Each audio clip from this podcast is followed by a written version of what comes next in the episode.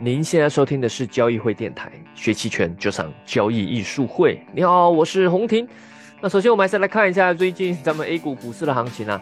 呃，我录音频的时候是周四的中午，那咱们 A 股还是一样啊，就是挣扎啊，在这个区间的底部在英勇的抵抗啊。不论是大盘指数什么五零啊、三三那个沪深三百啊，还是一些中小股啊，中证一千、中证五百，还是什么创业板都一样啊，都是在区间的底部英勇抵抗。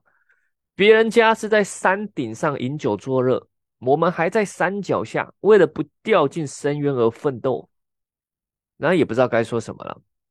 那如果是做期权的，那目前这个局势啊，还是只能比较是以卖方策略为主了，买方的机会比较小哦，都是一些日内啊短线啊一下子卖冲。但如果你卖呢，也不建议卖太多或卖得太近啊，因为它突然的波动也不小的，突然的一个不知道什么好消息，一兴奋一根阳线。然后没过多久，可能又快速跌下来，所以这种突然的波动不小。如果你卖的太近，或者是卖的仓位太重，隐含波动率又突然拉起来的时候，因为像隐含波动率其实算中等偏低的地方嘛，那突然拉一下啊，你压力浮亏压力也很大嘛，所以你要有容错空间，并且要有一定的抗波动的能力。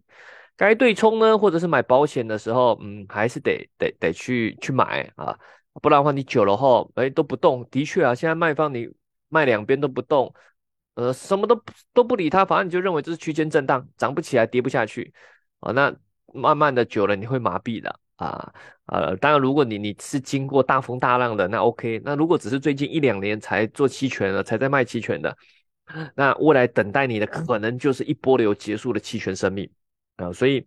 呃，不要卖到麻痹啊！该有的对冲保险还是得有啊。这个，因为你不确定它，例例如，即即使现在觉得真的很低了，不会跌下去了，对吧？但大家有时候还是会挑战挑战一下测试底部，对吧？不断的把我们这个 A 股的底部打得越来越扎实啊啊，挺好的。那我我们都不怕跌啊，都跌不到哪里去了，不像人家美股哇，他们一直处在恐恐惧之中啊，那么高，对吧？一直涨哇，好好害怕下跌啊，但是人家就是不太跌。啊啊，那如果你觉得做这 ETF 期权太麻烦，对吧？或者觉得股票没什么机会啊，就是烂烂的，当然你也可以不做啊。你可以看看商品期权啊，对吧？就刚好啊，我们这最近呢，听众朋友啊，咱们电台听众朋友也有在一些评论区问到说，哎，老师可不可以聊聊商品期权？好，那好，我们今天这。音频就主要就在聊商品期权，因为这个对于大部分的投资者来说是比较陌生的，大家比较习惯的都是比较偏金融的，对吧？股票啊啊，ETF 啊，股票期权呐，ETF 期权呐，基金呐，对吧？这些是比较熟悉的。可是聊到商品啊啊，或许一些什么大宗商品、原油这些还听过，但一听到什么 PTA、什么苯乙烯，哇，这什么鬼？小时候国中、初中上。化学课都没听过的，这什么鬼还可以做交易啊？啊，你就给感觉商品很陌生啊，那不敢不太敢去做。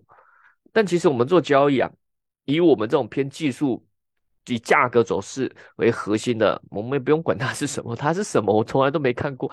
什么 PTS，什么苯乙烯，什么乙醇，什么鬼啊？什么玉米铁矿，没看过也没差啊，对吧？我们主要看的是价格走势，搭配我们期权策略去增加我们的一些容错性。啊，那这个商品期权呢，还是来聊一下。首先，我们从最基础的，还是跟大家做一些科普。商品期权呢，它做了，我们首先看它的标的是期货，就像你做五零 ETF 期权，标的是五零 ETF，也就是说你行权会会牵扯到五零 ETF 的买卖。对吧？啊，五零 ETF 期权标的是五零 ETF，而商品期权它其实应该全称应该叫商品期货期权，它对应的标的是商品期货啊，不是现货，对吧？例如假设你交易现在交易这个什么呃豆粕期权好了，如果到时候你因为期权可以选择行权嘛，如果到时候你行权的时候，你会换得的是豆粕的期货。哦，不是现货哟，哦，不是现货。像股票上这种 ETF 期权，它其实是属于现货期权。你 ETF 期权，如果你买入认购期权，对吧？认购期权，你买方你行权的，你是你是能干嘛？你有权利去获得，你有权利用一定的价格去买入五零 ETF 嘛，对吧？你可以行权去去拿到 ETF 啊。那 ETF 就是一个现货的股票或叫基金也可以，对吧？反正就是 ETF 啊，指数型基金是吧？那商品期权就比较特别，它标的是期货，你会换的还是衍生品是期货啊？那期货可能老师期货我也不太懂啊，那反正期货就是一种，反正就是一种衍生品，就是加了杠杆的东西啊啊！你也不要听到期有期这个字就感觉很危险，你期权对吧？ETF 期权都敢做了，商品期权其实很多东西类似的啊。那目前呢，国内啊有非常多的商品期货的品种啊，什么刚刚提到豆粕嘛，还有什么棉花呀、铜啊。铁矿石啊、甲醇啊、玉米啊、原油啊、黄金啊啊，甚至工业硅啊，这个我们我们国内有新的一家交易所——广州期货交易所啊，这个我们业内是知道，但是可能大家没有关注中国衍生品市场，可能不知道今年还新开了一家交易所哈。那哎，是今年还是去年？有点忘了。他新推出了工业硅啊，工业硅的期货以及工业硅的期权。那其实啊，要发展这个商品期货期权市场啊。你要把它发展好，不是每个国家都有这样的条件。它本身要强大这个本身的需求，本本身它这个呃企业会有这样的需求，然后它有大量这个贸易流，你才能形成良好的商品期货的这种市场。你如果像什么台湾啊、南韩这些，对吧？啊，台湾、韩国像日本，其实它如果要形成一个商品，日本啊勉强还可以啊，但是往大了说也不太行。它要形成一个这样的。的商品期货期权市场，它有很大的本身的现货市场啊，例如像咱们咱们中国对吧？国内是很有这个潜力，因为我们是很大的，就是一些基本的一些呃现货商品是有很大的这种消耗量，对吧？我们需要大量的铁矿石，我们需要大量的铜铜啊、铁矿啊，对吧？还有像什么呃原油啊，其实我们是是很大的这种消耗国、需求国，对？我们是铜需求大国、原油需求大国啊、铁矿的需求大国。有有这个需求，那才能去激活这个衍生品市场，因为它衍生品市场，你期货期权本身还是跟现货相关的嘛。你你就大家都不做，你国内没有什么企业要做铜，没有没有人需要铜。你说一个什么一个小国家，新加坡，哦，当然他们可能想要也想要争取这定价权，那么它比较特别。我们举例一个，例如你随便再个一个一个一个举例，还有什么国家？呃，斯里兰卡啊，或者是什么一个？嗯，好了，我们讲欧洲国家，可以，葡萄牙，你葡萄牙国家一一年耗耗不了多少铁矿石铜，你要成立这个专门交易铁矿石，没有人想跟你成成立啊，没有人需要，没有人会想让你在那边去做交割啊。那期货和期权，它本身最终会牵扯到行权，还有交割结算，那就会牵扯到现货。好，那这个你还是要有很大的现货的需求，比较容易啊。那。那中国是有这样潜力，只不过因为历史的发展，大部分这种主要的这种大宗商品定价权在国外啊。那呃，随着这个中国衍生品交易的成熟啊，啊是想要把这个定价权拿回来的，这有助于现货的定价，可以把更多现货跟金融结合的一些优势发挥起来。那对于未来的人民币国际化也是非常有帮助啊。那所以肯定啊，商品期权、商品期货在中国的金融发展路线上是一个很重要的一条路线。那这说远了啊，对于我们交易者来说，那那那干嘛说那么多？那跟我有什么关系啊？啊，对啊，大家可以参与嘛，对吧？就代表这里面也有很多机会。那商品期权刚刚提到了，它它是标的是这些期货嘛，啊，那商品期权它的规则上，它大部分是属于美式期权，也就是说，在到期前任何一天都可以选择行权，很特别哦，跟你 ETF 不一样哦。ETF 期权我们知道大部分都是。不是大部分，现在几乎都是欧式期权，也就是到期那一天你才能选择要不要行权，或者是才有可能被行权，对吧？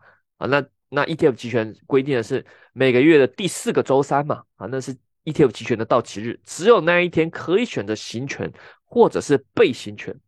可是商品期权不是哦，商品期权是大部分是美式期权，也就是说在到期日前任何一天。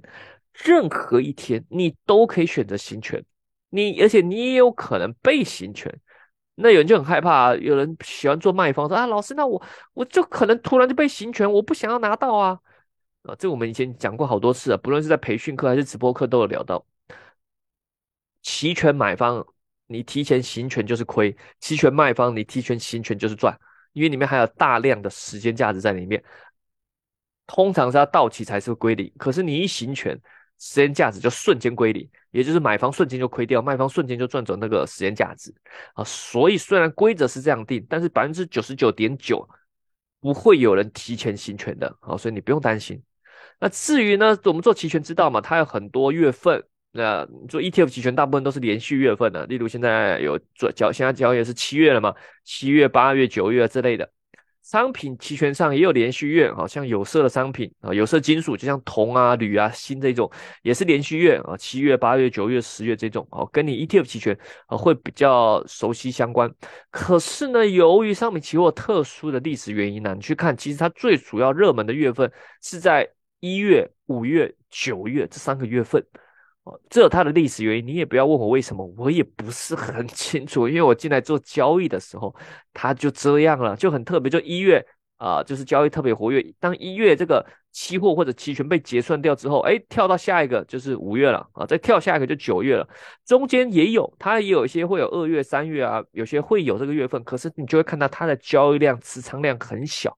那我们通常都不会去做那么小的嘛，所以它很特别，就是一月、五月、九月。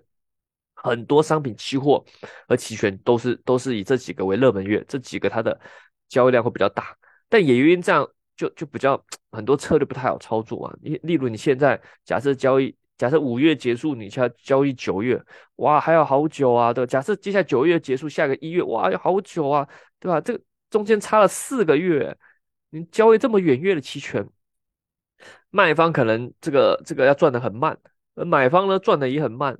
买卖方都不太喜欢做，是吧？所以他一开始有这样的缺陷啊。那当然，随着做市上的成熟之下，在某些商品它其实也出现了呃连续的月份都很有流动性，像什么 PTA 啊、甲醇啊这种啊，它其实已经啊，例如一二三月、四月、五六六七八九十十一十大部分去全部的月份其实都很有成交量和流动和那个持仓量了，期货和期权都是。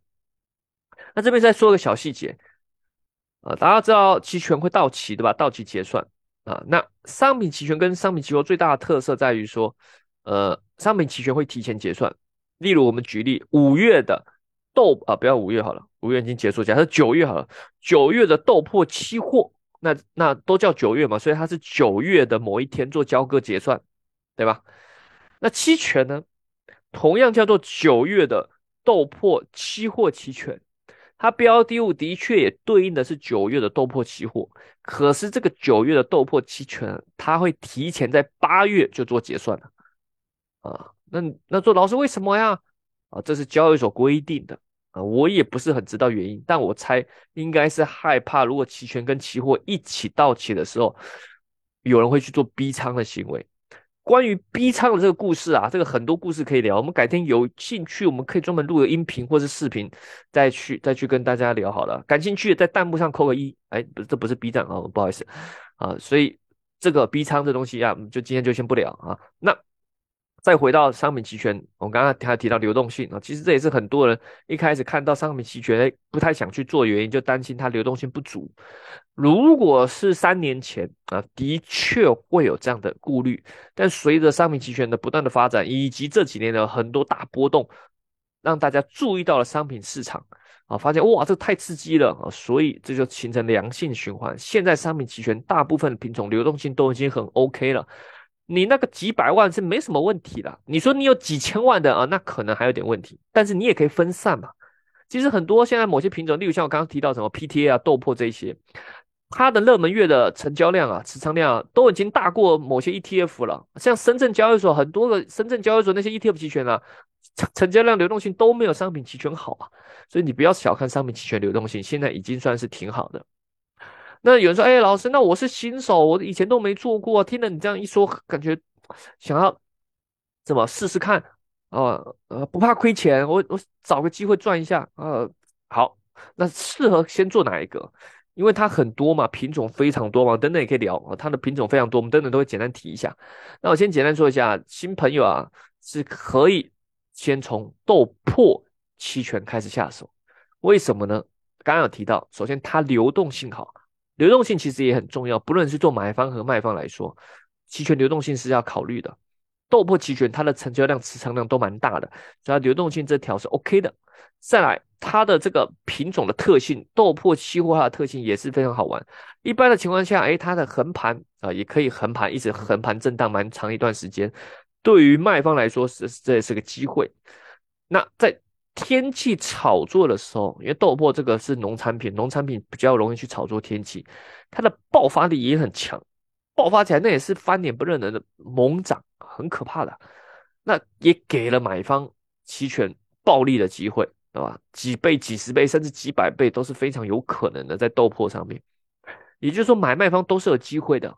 而且你行情这么波动这么大，它的它的当爆发起来的时候，它的隐含波动率也高啊。去做这种波动率回归下降的时候，你卖方也是有机会的啊。所以综合以上，哎，我就觉得这个很适合新手啊去练练啊，这个又有机会，然后又可以。啊，又可以这个什么买卖方做结合啊？那但除了豆粕以外，我们其他的也聊一聊，像当然还有其他像玉米，对吧？玉米也是一个呃农产品品种啊，也是有期权。那它的波动性是比较小了，其实也是呃成交量也不错，也是适合新手，因为你亏起来比较慢啊，它波动性比较小啊，亏的比较慢，但是你赚钱也没赚那那么那么那么那么猛啊啊，因为它波动没那么剧烈啊啊，当然它有时候它趋势来也是比较长期的啊。那也可以试试啊，玩一玩，它也是偏农产品的。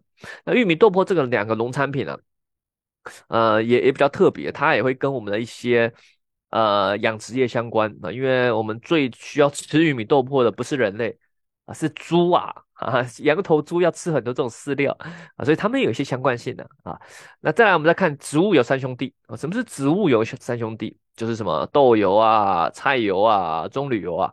这个三个都有商品期货的，也都有期权的。其实这三个相关度很高了，你可以选其中一个做。当然，他们的强弱有时候会有差距，但是只要是多头，三个都是多头；只要是空头，三个都空头。当然，有时候会有某一个比较强，某个比较弱，还是会有差距。可是大方向趋势是几乎一样啊，这是一几乎一样。那这个三个都是属于偏植物油的啊。那这三个嗯，比较，但是比较受外围影响的，就像。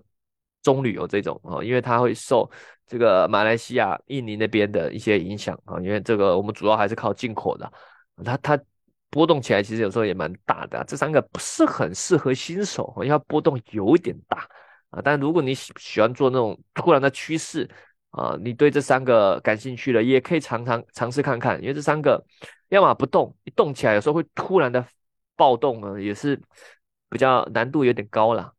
再来看棉花。啊，棉花这品种也很好玩啊！这个这个品种，它也是一个非常容易被炒作的品种。主要是因为，嗯，我也不知道为什么多头资金啊很喜欢怼棉花，而且棉花最喜欢也是炒作天气，因为国内最主要产产棉花是在新疆那个地方嘛。啊，可能新疆那地方比较远，大家信息有断层，所以可能说啊，有人说啊，那么天气不好啊，就可以来炒一波因为大家等到可能真的去炒调研或者才发现，哎，不知道是真的还是假的，但是管它真的假的，先炒作一波也是有可能。后来验证是真的，哇，那行情爆爆发起来更猛。所以棉花上面的多头的炒作资金、投机资金，呃，是比较强的。那空头上是有蛮多的企业天生是套保盘在里面啊，这他们两个是天生的一些博弈方。啊，那这个品种呢？嗯，看情况做，看情况做啊。就是如果要做，我也比较建议是比比较偏做趋势的啊，比较做趋势买偏买方或是价差策略的。卖方的话，你要等它隐含波动率高的时候再去做哦，因为它如果隐含波动率偏低的时候，然后在震荡的那时候，你去做也可以。但我等等就会聊到，它跟 ETF 期权特性不一样，它发疯起来很猛的。啊，是很可怕的啊！这这只要一炒作啊，连续拉个两三根大阳线都是非常有可能的啊。那如果你是做做投机的，那就是等着有炒作资金嘛，顺势而为啊，去去跟，通常都是比较偏多的啊。炒作资金比较喜欢去做多的，啊但是你也不要就就相信了啊。有时候就是别人在演戏啊，你跟着演，但是有时候不能当真啊。啊，也不能当真，不要说太哇，这波多头一定上到两万什么的，你不要当真呐啊！价格走势当走出来发现不是这样的时候，你也要及时出来的。再来就聊到一些化工了，像原油啊、PTA 啊、甲醇这种，好像原油虽然有期货还有期权，但是我不是很推荐新人或是一般的投资者去操作。首先，大家知道国内的原油其实它标的物跟国外的那些原油其实不太有一些不太一样啊，像国外流行的美原油或者是那种布伦特原油，它的品种交割品种，其实原油原油很复杂的，你要去看它交割品种。国外是轻质原油国内这个原油啊，是其实中哦中，我印象中没记错啊，是中间的中中值原油品种有一些不太一样，所以国内的原油其实走势会比较偏跟中东沙特那边的比较相关，而且我们跟它的这个贸易也比较多关联，交割品种是比较偏中东那个地区的原油啊，这就是很多细节，但这细节会影响到。一些价格走势以及人民币汇率的关系也会影响到，所以你会看到有时候啊，国内的原油跟国外的原油啊，它走势不一致哦，这很特别哦啊，表面上都是原油啊，对吧？表面上听起来都是原油，但它的细节不太一样，所以有时候你就发现，哎，国内怎么跟国外国外哎国外没有涨，那国内怎么一直涨？有可能发生的，加但是不管怎么样，它两个还是相关度高了，那加上国内这个这个。这个开盘的时间跟国外不一样嘛？国外原油几乎快二十四小时了，那就很容易在夜盘出现跳空，哦，很容易出现或者是放假的时候出现跳空啊。那这对于这个原油这么大的品种来说，其实压力很大。不论你是做买方还是卖方，还是做期货来说，我个人觉得原油是一个难度非常高的，不是很建议个人去做了。你真的要做，那你就做买方啦，反正亏损有限，偶尔搏一下啦，你开心就好了。但是你做期货做卖方啊，这种压力很大。啊，压力非常大啊，真的啊，万一又发生一些什么特殊事件，像什么去年那种战争啊，那一把就爆仓了，真的啊，这这不是一个很好做，不推荐啊。再来是 PTA 和甲醇这两个，呃，也是国内比较特有的啊，因为这国内需求量产量都比较大，这个在其全世界其他地方交易所是没有看到这品种了，这是主要是国内的啊。但这个坏处就是也有也比较容易被控盘的，因为只有国内有的，只有国内有的品种就比较容易被国内机构呃某一些产业结合的控盘。啊，但这两个品种其实因为流动性交易量也大了啊，其实也蛮好玩的啊。你做买方卖方都适合，其实这两个品种也适合去操作的，也是适合去操作，而且它合约很小啊，几百块、一千块就有了。这这对啊，你像做那个原油，你要好几十万，做这个 PTA，哎，呃，就是小小的。那这几个化工品种啊，它会就跟这些原油啊、煤炭啊相关度蛮高的，因为这是它的下游。那但是基本面我们也没有太特别去了解，我们主要看的还是偏价格走势。再我们看看到，你还看到什么铁矿石啊、螺纹钢，这主要就比较是偏工业品。那工业品这些东西比较偏宏观属性，所以说如果你本身做股票啊，啊或是了解经济宏观，你非常有信心的，那这些工业品啊，嗯，也会蛮大的是你一个资产配置的啊。例如你觉得，哎呀，这个咱们这个房地产要好啦，或者是基建要好啦，那你就可以去做一些偏工业品的嘛。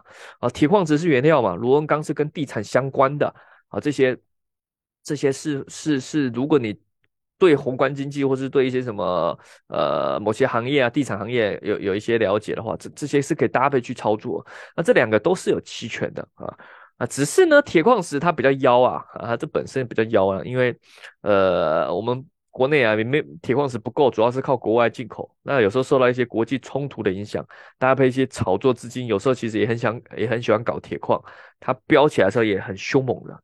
所以如果你要做铁矿啊，嗯。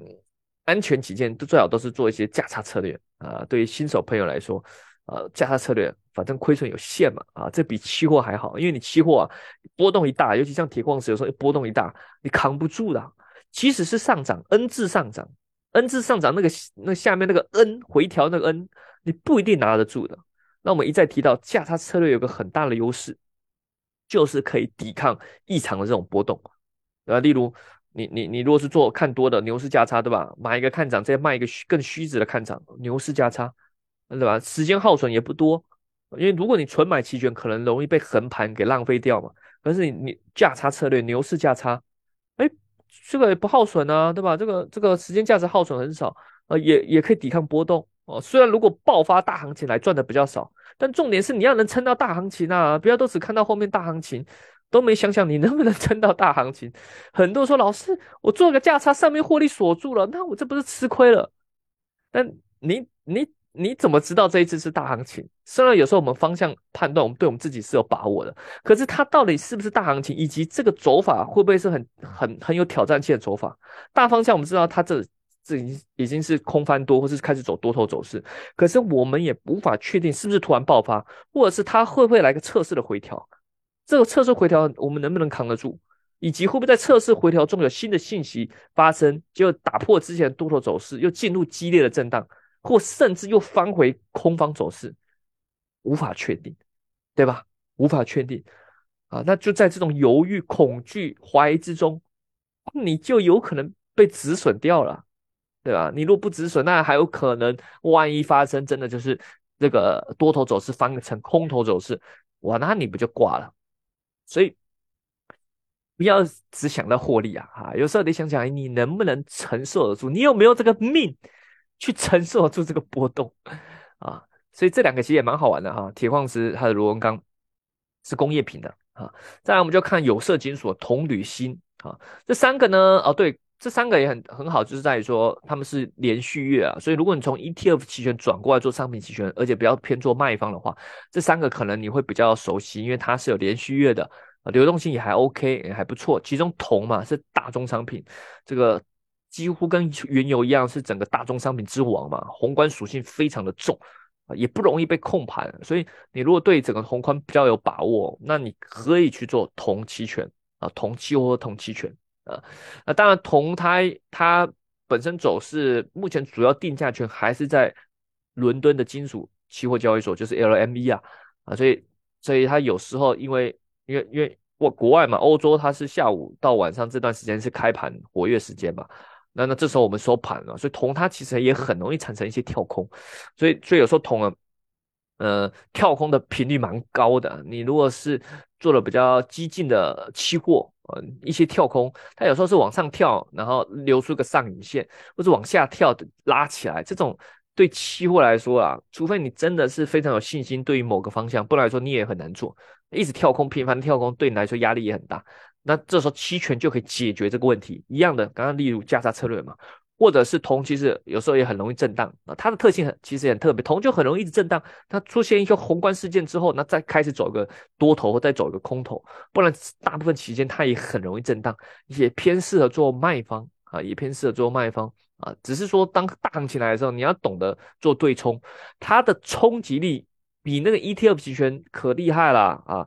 呃，我们等等就跟你等要现在先说也可以啊。就是如果你喜欢做卖方，即使你做了 ETF 期权蛮久啊，如果你现在开始，哎，听了陈老师说，哎呀，我想来商品期权玩一玩啊，建议一开始还是保守一点啊，甚至可以带一点保护，因为其实五零 ETF 期权啊，或者三百 ETF 期权这种啊，已经算是比较简单的了。如果你五零 ETF 期权卖方做久了，你的趋势敏感度可能不够啊，可能不够。商品有时候是疯疯的，啊这个疯起来乱七八糟的，这这很可怕的啊。你用 ETF 期权的卖方习惯，你可能在商品期权上会吃大亏啊。所以刚刚提到铜，的确它。像或者是铝这种啊，像铝这个走势一看现在都震荡，但是它隐含波动率现在也很低了，其实也不不是不是很适合卖啊。你真的要卖，或许铜还可以啊，但是啊，它的震荡幅度有时候也蛮大的啊，也蛮大的，所以还是得小心啊，还是得小心啊。那还有一个很特别的差异就在于说。商品期权它隐含波动率跟 ETF 期权差蛮多的，而且每个商品它的波动率差很大。例如我一开始提到玉米，玉米其实波动很低啊，你看隐含波动率可能才十啊、十一，对吧？那某些商品一飙起来，对吧？这个之前铁矿石呃三四十是它的常态，以前它还有七八十的，甚至工业硅啊，这个之前暴拉暴冲的时候，哇，也是波动率拉了四五十也都有的。所以而且它会。突然，它不是慢慢的，它有时候会突然波动率就大幅度上升，所以隐含波动率的特性跟 ETF 期权也差蛮多的，它的波动的波动更厉害。那你听起来会感觉很危险，但其实它反而更好。对于期权来说，不论你是做买方还是卖方来说，啊，买方来说就是喜欢波动率突然低拉到高的时候嘛，你赚这一波额外的。那卖方就喜欢哎拉到很高的时候，因为隐含波动率这个一段时间还是会回归的。拉到很高，哎，你去做偏做空波动率策略，哎，等到回归的时候，哎，你又比较能安稳的赚一些波动率回归的钱啊。所以隐含波动率它的波动波动的波动很高，其实对于期权交易者来说才是好的。虽然看似风险大，呃，的确风险也大，但是它的盈利的机会也比较多。你如果隐含波动率很低啊，看似很安全，例如像 ETF 期权，哎呀，隐含波动率很低。波动起来也没有上升，你看波动也不会上升多少，看似很安全啊，那只是平时，因为真的大行情来的时候，它高还是得高哦，只是你你少了这个，你就平常没有这种赚钱的机会，突然来一个，你就突然亏很大啊。对于买卖方来说都是啊，都是不是很好。如果你波动的波动很低，买卖方都不好做。突然来一下啊，你又受不了啊，买方来不及跟上，卖方突然被暴击，对吧？可是商品期权就不是啊，啊，商品期权你每天都可以在里面历练啊，啊，而且你可以做多商品的分配嘛。商品期权优势就是可以做多商品的分配。ETF 期权虽然现在品种也很多啊，你也可以做配，你也可以做不同的配置啊，但是再怎么说，它们都是偏股市的嘛，其实相关度还是很高啦。上证五零跟沪深三百不用说了，本来相关相关度都很高，那现在多了什么中证五百啊、创业板这些，的确会跟上证五零有一些区分。可是呢，啊，大体来说都是股市嘛，啊，都是股市，还是相关度蛮高的。那商品就不一样啊，你看刚刚提到什么农产品啊、什么化工品啊、工业品啊、这有色金属啊、这些宏观的原油啊、铜啊，甚至还有什么黄金啊，甚至还有什么工业硅啊，对吧？这些这些。甚至还有一些是中性的品种，像白糖这种是比较比较偏中性的品种。那这些呢，就可以你去做一些配置啊，有一些不同的多空的对冲，不同的期权策略。有的可能是牛市价差，有的可能是熊市价差，有的可能是卖看涨，有的是卖看跌，对吧？其实你发挥的空间更大。所以说，也就是为什么我们像我们做，我们有发私募基金产品嘛，只要有期权品种，我们都会做。我们在商品期权上。布局也蛮多的，呃，最近这一两年收益都不错，好像去年一整年收益有将近十八个点啊，去年一整年哦，其实老实说，呃，不是说自己自夸了，收益应该还是不错的哈。去年很多其他私募基金是不太好的，那我们里面有蛮多就是靠商品期权去获利的。你如果说去年一整年你要我纯靠金融期权去获利，我们虽然对自己的技术有一定的信心，但是 还是很难。还是你如果纯做金融期权，去年一整年，我觉得我可能顶多能做到五个点啊，就就不错了 啊。但但大部分获利还是得靠商品期权的一些趋势，还有波动的一些变化，去带给我们这些超额的收益啊。那当然你也不要感觉哇，听老师说商品期权好像波动起来很可怕啊。你如果是喜欢买房、喜欢做趋势的，那这就是机会了。我们在商品期权上，买卖方都会做了啊，都会做哦。该做买方做买方，该做卖方做卖方。不论是做商品期权还是 ETF 期权，这都是我们的核心的交易的理念啊。那我们喜欢做趋顺势啊，趋势交易、顺势交易。那在商品期权上面啊，商品期货上更是呃特别强调的是做顺势交易。商品的逆势交易的代价会非常惨。A 股你还可以做一些偏逆势啊、震荡策略还行啊，但商品的趋势起来的时候很可怕的啊，是真的很可怕啊！你不要自以为哪里是低价，哪里是高价，除非价格形态打出来告诉你这里跌不动了，不然你不论你是自己的分析或听别人的分析，别人再怎么逻辑的分析，或是你自己任何自以为，都有可能付出惨重的代价。像今年也有那种像百亿的私募的基金，像那个很很有名，像李李培李贝嘛，对吧？他今年有一段时间亏得很惨啊。那他亏得惨为什么啊？因为他看好了是房地产的竣工啊，开工不行，但是竣工大部分要保交楼嘛，对吧？会竣工，而竣工里面会牵扯到最重要工业品就是玻璃，因为竣工嘛，很多这种玻璃啊，你要完成这种都需要玻璃。那他在玻璃期货上是多头，可是这前几个月。玻璃纯点这些跌的非常的重，跌的非常的夸张，所以这个百亿私募啊也是损失惨重啊，甚至那时候还还这个被人家攻击啊啊，这个这个呃也不太好吧？那攻干嘛趁人家趁人家病要人家命，这这太糟糕了啊！但这核心就是我们从那边学到，就是说如果逆势的话，不论是谁都有可能损失惨重的。这种逆势交易犯的逆势交易的错，不是说这散户专属的错误哦。虽然可能大部分人想说，哎呀，散户很容易做逆势。的确，根据我们的统计，还有看到很多期货上或者股票上啊，散户是很喜欢抄底的。股票还行，勉强还行，但期货是衍生品，它有杠杆的。你如果是很喜欢那种抄底的逆势的啊，赚一点就跑，亏了很多啊，你就这个这个不理他，就硬扛，对吧？不认输，这是。很容易吃大亏的！但这我刚刚说过，不是散户专属，越其实越自信的人也很容易犯这种错误啊，因为他觉得自己一定对嘛呃，哎，这个市场错了，市场没有错的啊，在我们的交易哲学里面，市场是不会错的，除非你钱无限啊，不然的话，任何人在市场面前呢，哇的，你还是要尊重他，人家大大爷嘛，对吧？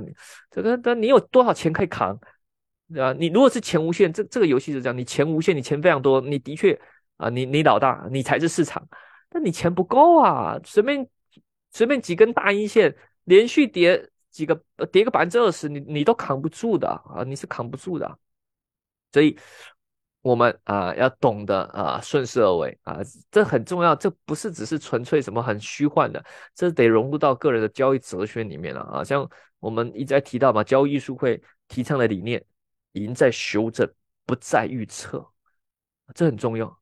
不在预测，不是说你没有预测。很多人说，老师你没有预测怎么做交易？肯定有预测，我们有我们的判断，不论是基于宏观还是基于技术面，有我们那些预测判断。但重点这句话是赢在修正，不在预测，不是说没有预测，而是说我们真正长期会战胜我们那些对手的核心是我们懂得修正，我们懂得认错，我们懂得在关键的地方去做调整啊！而且我们如果掌握了期权工具。我们有更多调整、提高容错率的空间啊，这是我们一再秉持的交易哲学啦。啊，但你有可能说，哎，老师，那你说那么多，我我懂啊，我也我也觉得我很认同。但你说这是啊，顺势到底什么是势 啊？那这这这就很难聊了啊。这个这个聊的就比较偏虚幻哲学哈。但我们做交易，我们有一套判断是什么是趋势的方法啊。例如，我们就是做 K 线嘛，用 K 线去判断的。宏观为辅，技术为主啊。但你说老师，那 K 线怎么做啊？那这这个这个就要讲起来就很多了啊。感兴趣的可以参加 Jack 老师最近新推出的 K 线战法啊。他把 K 线战法之前已经有了，他这是在根据最新的案例重录了视频，增加了更多的案例，以及增加更多一些呃呃新的一些细节呃的补充。哦，那一是一个很完整的 K 线战法的视频课程，搭配半天的线下啊，那这个是非常非常扎实。如果你想系统性的学习 K 线，想学习一套这个如何用 K 线去判断行情，什么时候是转折，什么时候趋势来临可以有机会，什么时候该加仓，什么时候该减仓，什么时候该止损。这些在 K 线这个老师的 K 线战法里面，这课程有非常完整详细的告诉大家如何用 K 线去做行情的判断。好了，那当然啊，如果你说哎，老师这个 OK，我只想学期权，那也可以啊。咱们七月底啊啊，期权重剑班夏天班要展开啦，一样是由我和 Jack 老师各一人上一天，两天的线下的实战培训，在上海七月二十九、三十。啊，这个不论你是想学做期权的买方，还是想学做期权的卖方，还是想学习各种什么策略价差策略，以及了想了解隐含波动率如何搭配你去做策略的布局，以及你想学习说，哎，这个老师的 K 线这些技术分析如何结合期权去做策略的布局，如何去做对冲的调整，如何做到我们刚刚说过的赢在修正不在预测，如何更正确的去应用期权。不一定是投机，也有可能是做辅助，做股票资产的辅助，做长线投资额外增强收益的辅助。那这个我们在两天的期权重剑班里面都会完整的教给大家。我相信啊，啊这个。应该是收益良多的啦。那这个两天课程，我们还搭配这个老师后续有两个月的实盘课，还搭配我们一个月的私货群的服务啊。我相信就不是只是上完课啊，因为更多是我们后续交流，你有问题以及实战的行情中，我们去做一些互动啊，帮助你更能真正深刻的理解课程中的内容。我们是来做实战的，我们不是学的去做考试，这不最近高考对吧？我们不是拿来考试的，对吧？又不是要你去考什么什么什么期权资格证，不是啊。我们真的要实战的，然后每天都实战的，对吧？每天都交易，对啊。这个最近的管理账户越来越多啊。我们现在，我现在现在这个其实有时候这个交易时间有点累，我觉得已经快到人工的极限了。我们现在已经，我我现在手上这八九个账户，呃，人工主观的极限了啊。呃，加起来可能也没多少，可能就就三四千万。啊，但但但每个账户几百万，那加起来三四千万这种啊，这个啊，倒不如一个账户一亿的这种哈，这是我们未来的希望啊啊！但不管怎么样呢，我觉得期权的工具是可以帮助到投资者的啊，是帮助到投资者。呃，不论你是喜欢做激进的还是做保守的，我都觉得期权是可以帮助到投资者。重点是你怎么去正确的理解它，以及正确的去使用它。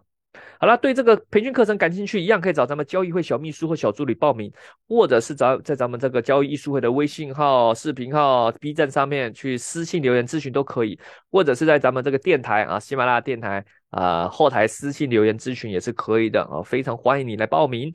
好了，那有任何问题或想有什么建议告诉我们呢，也欢迎在下方留言告诉我们喽。我们下期再见，拜拜。